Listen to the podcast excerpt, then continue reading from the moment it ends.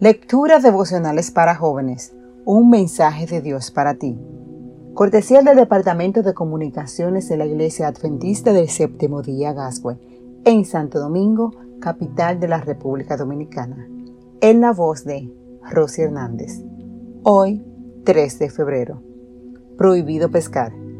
Cuando Dios el Señor puso al hombre en el jardín del Edén para que lo cultivara y lo cuidara, le dio esta orden puedes comer del fruto de todos los árboles del jardín. Génesis 2, 15, 16.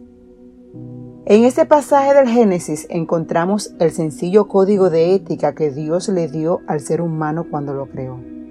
Cuando estudiamos esa historia, notamos quién es el único que determina qué es bueno y qué es malo, qué es correcto y qué es incorrecto. Si hay algo que nuestro mundo necesita recordar, es que los valores éticos los determina Dios. Nunca fue el plan divino que el ser humano marcara la línea divisora entre el bien y el mal. Tú y yo decidimos si aceptamos las reglas que Dios ha establecido o no, pero Él es quien determina si una conducta es aceptable o no. Marvin y Leslie llegaron a las playas en las costas rocosas de Australia se detuvieron un momento y leyeron los avisos en el camino. Se miraron el uno al otro y, escogiéndose de hombros, siguieron por el sendero que conducía a las costas. Acomodaron todos los aparejos de pesca e iniciaron la faena, ilusionados con una jornada de pesca productiva en aquel lugar donde no había nadie más. A medida que pasaba el tiempo, aumentaban la expectativa y la ilusión de pescar algo grande. Repentinamente, una ola de más de 20 metros de altura se levantó, los envolvió y arrastró dentro del agua. Empezaron a luchar desesperadamente para volver a tierra firme, pero las fuertes olas se lo impedían. Las olas lo chocaban contra las afiladas rocas y cada golpe les causaba profundas heridas.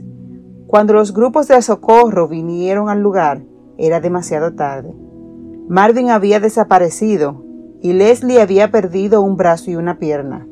Cuando los socorristas conducían las camillas hacia las ambulancias, pasaron frente a los avisos que ellos habían leído al principio. Prohibido pescar en este lugar, o las asesinas. Ellos habían visto la advertencia, conocían las reglas, pero habían decidido ignorarlas. Pensaron que las autoridades no podían determinar dónde se podía pescar y dónde no. Imaginaron que podían pescar y evitar las consecuencias.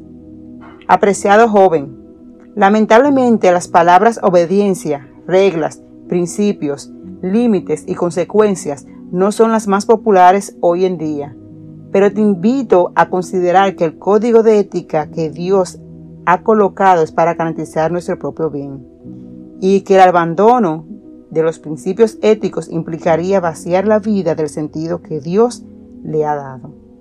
Hoy Dios te dice, mi ley es lo único que puede garantizarte la felicidad plena.